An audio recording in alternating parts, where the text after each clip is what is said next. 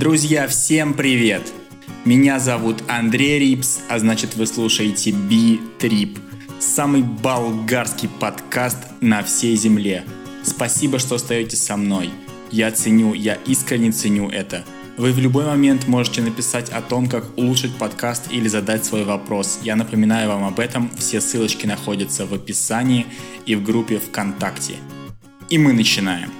К сожалению, в Болгарии наступает осень. Да-да, здесь она тоже бывает.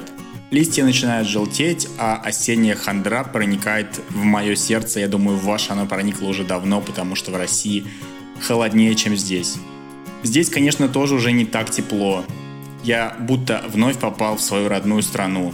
Мы стали с моим другом ходить на пляж гораздо меньше и реже, и теперь по народу на пляже можно определить, какой национальности принадлежит тот или иной человек. Все просто. Мы русские, мы до сих пор купаемся, залезаем в воду. Ну, конкретно мы только можем ноги помочить, например, да, а других людей я видел, которые реально залезают туда, я даже не знаю, как они это делают. Бррр. Очень холодно, реально. Причем я вспомнил достаточно интересный факт. Пока идешь к морю коротким путем, здесь есть два пути. Один длинный через все магазины, он занимает минут 15. Есть короткий, который можно пройти минут за 7, допустим, да, где-то так. Можно наткнуться на такую лачугу, знаете, похожую на бомбоубежище, и там живет бабушка.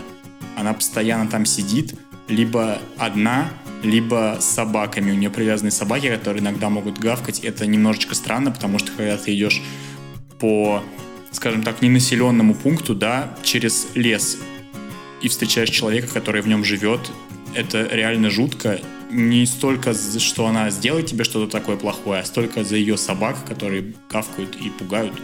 Ну, как бы они на цепи, конечно, да, но хрен его знает.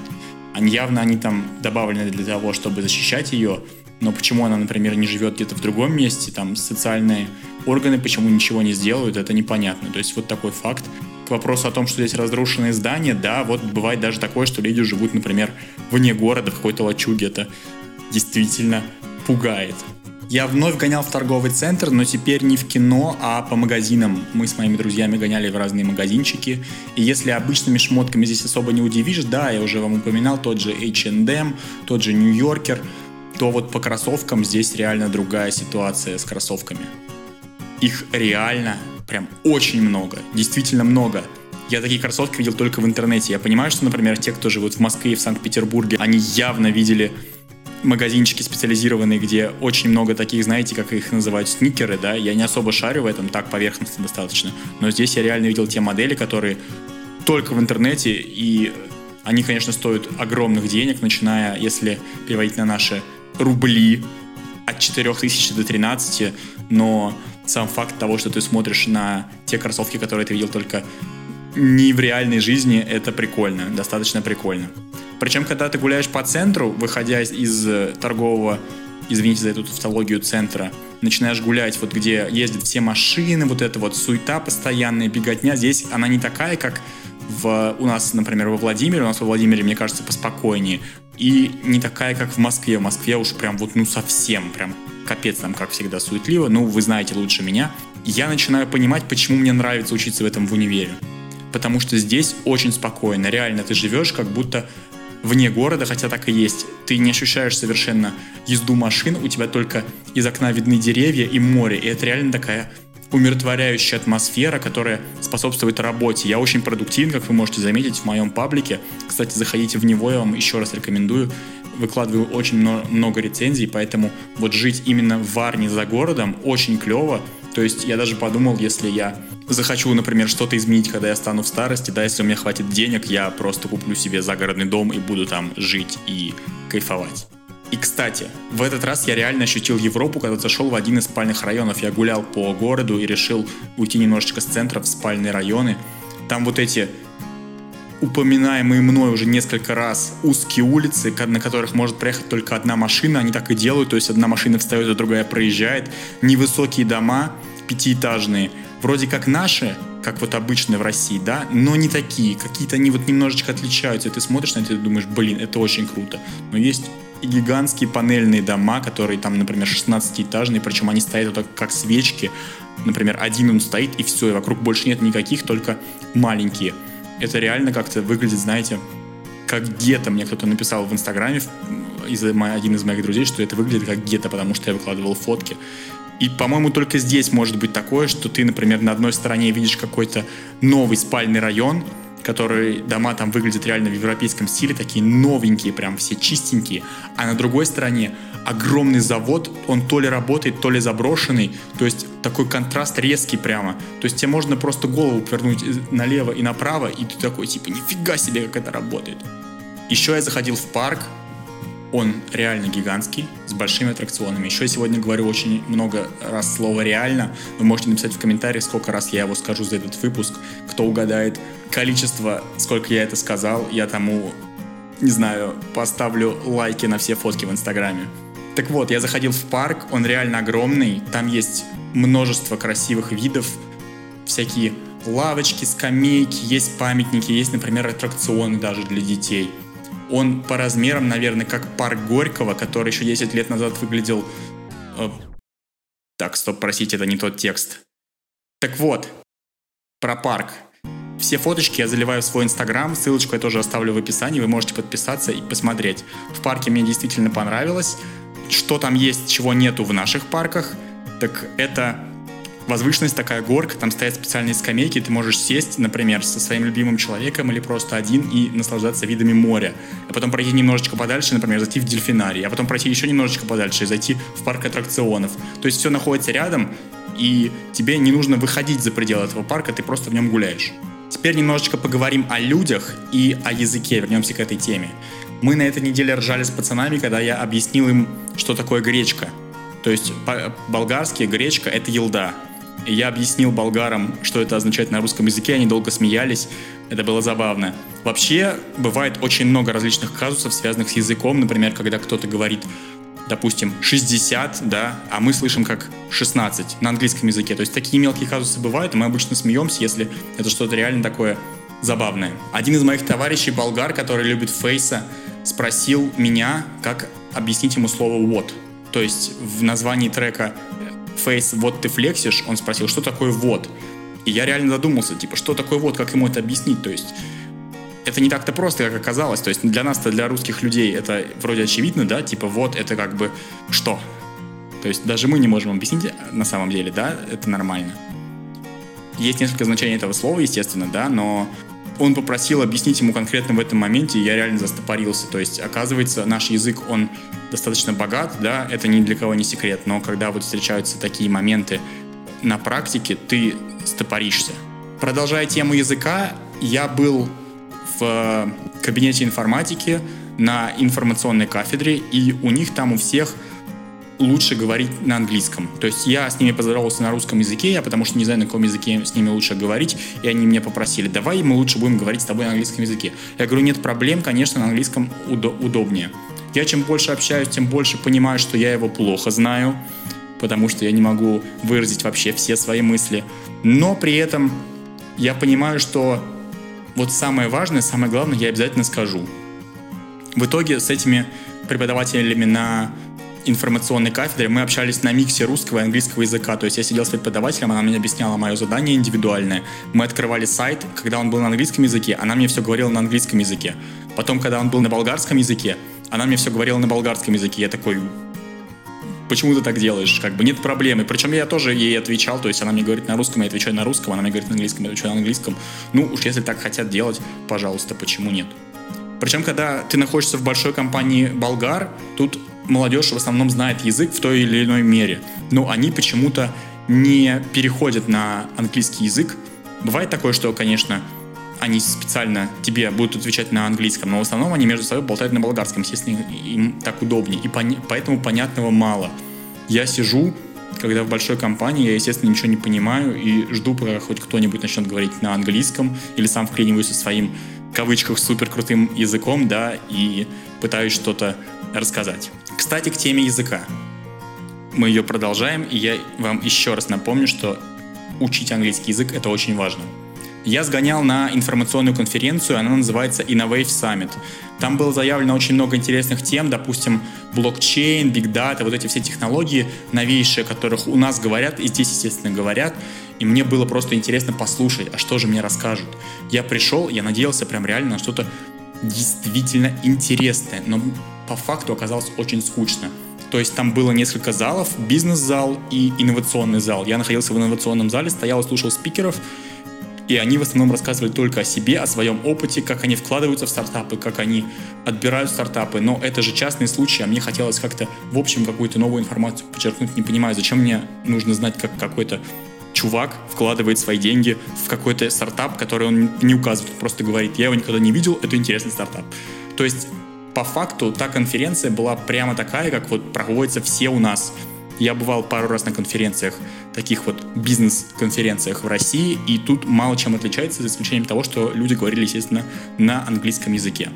Конечно, если ты крутой предприниматель, у тебя много денег, тебе будет интересно, потому что ты познакомишься с новыми людьми, заведешь новые контакты. То есть там были представители Google, были представители Apple, были представители Yahoo, по-моему, представители Mozilla точно были. Может быть, они какие-то наладят связи или что-то типа того. Но у меня был просто бесплатный билет, мне дали бесплатную проходку, поэтому я сходил. А так, самый basic-basic билет стоит 40 евро, достаточно дорого. И, кстати, если мы уже заговорили о деньгах, концовочке вам скажу, и дальше мы перейдем к вопросам. Минимальный размер оплаты труда в этой стране составляет 400 лев. Это уже когда вычитаются все налоги. То есть МРОД 16 тысяч рублей грубо говоря, чуть поменьше 16 тысяч рублей. Это больше, естественно, чем у нас. И самая острая тема, под конец накину, она здесь особо ни к чему, но как факт, пенсионный возраст в Болгарии у мужчин 64 года, а у женщин 61. Поэтому им в этом плане гораздо хуже, чем нам. Не расстраивайтесь, все будет хорошо, я на это надеюсь.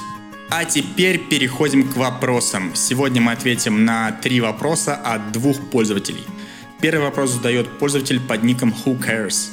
Он спрашивает, Интересно узнать про города именно с урбанистической точки зрения. Насколько они удобны, приятно ли в них находиться, качество дорог, общественное пространство, транспорт.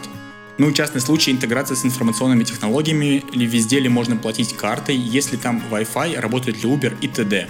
Очень интересный вопрос. С урбанистической точки зрения города выглядят именно как большие города. Вот, как я уже говорил, Москва и Санкт-Петербург. То есть есть центр отдаленный, где люди особо не живут. Есть спальные районы, где есть какая-то инфраструктура, то есть там все, опять же, под рукой. Нету такого, что эти спальные районы отдалены от основного города. То есть, конечно, они вдали находятся, но они могут купить себе все необходимые продукты. Может быть, там, не знаю, если им нужно будет выехать в кинотеатр или куда-то еще, да, им нужно будет поехать подальше. Но нет такого, что они прям находятся в отрыве от всей жизни. Насколько удобные города, не могу судить. Мне не особо удобно, потому что мне нужно в город выезжать, я живу за городом. Но с другой стороны, как я уже говорил, мне это нравится, потому что здесь нету вот этой суеты бесконечной, а чисто такая умиротворенная атмосфера. Качество дорог ужасное. Дороги такие же ровно, как у нас в России. Ничего не поменялось, вообще ничего. Общественное пространство мне показалось здесь по, скажем так, почище. То есть я не заметил какого-то мусора на дорогах, но при этом нету атмосферы такой, знаешь, ламповости, потому что люди везде стоят и курят, например, да, люди ругаются, бывает. То есть это не часто, но бывает. Поэтому это как-то перекрывает. То есть у нас нельзя курить в общественных пространствах. Я говорю, меня это не очень сильно задевает. Например, когда ты кушаешь и кто-то курит рядом, мне это совсем не нравится. Транспорт. Транспорт удобный. То есть тут э, в Варне автобусы в основном и такси.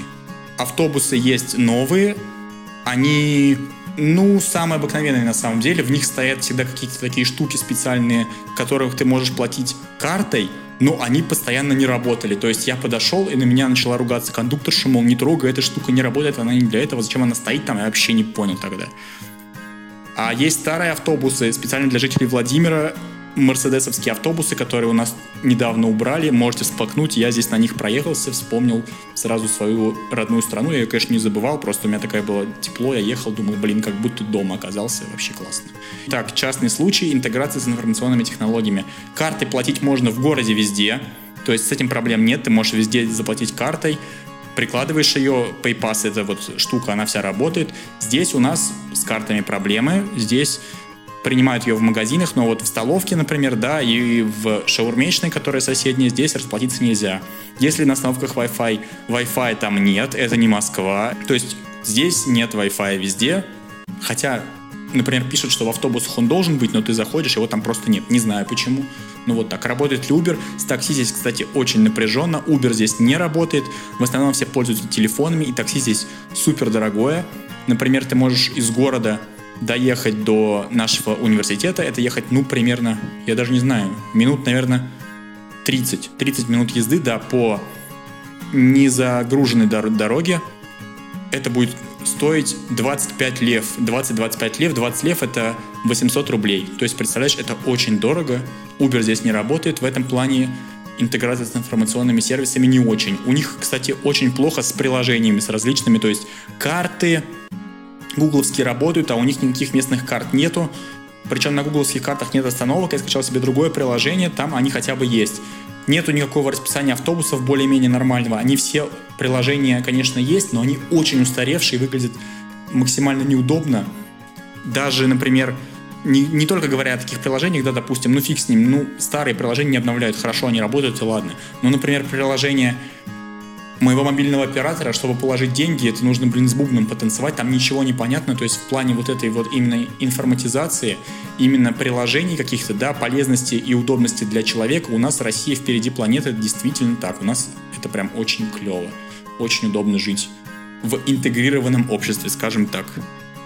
Следующий вопрос задает этот же пользователь. Еще слышал миф, что в Болгарии очень много цыган. Говорят, в центре Софии целый квартал из деревянных домов без канализации, что туда лучше не соваться даже днем. Насчет цыган я тебе скажу, что они здесь есть, но они не напрягают. То есть у нас в России есть, допустим, таджики, да, которые везде работают. Здесь эту функцию выполняют цыгане, потому что рядом граница Румыния, понимаешь, да, сам, поэтому цыган много. Но они не напрягают так. То есть я их видел, но их не было здесь прям целыми, не знаю, группировками, целыми большими группами. Нет, они ходят, но денег у тебя не просят. То есть они просто даже не выглядят так, как цыгане, которые в России. Они просто как бы вот, ну, обычные люди, да, бедно живущие, там, не знаю, могут, например, там спать на остановке или что-то такое, но меня этим не удивить, я из России, come on, ты тоже, я думаю, тебя тоже этим особо не удивить. Да, они есть. В центре Софии целый квартал, это не знаю, в Софии не был, до нее мне нужно ехать 600 километров, или 500, но это 6 часов на автобусе, не знаю, возможно, я туда когда-нибудь съезжу, но точно не в ближайшее время.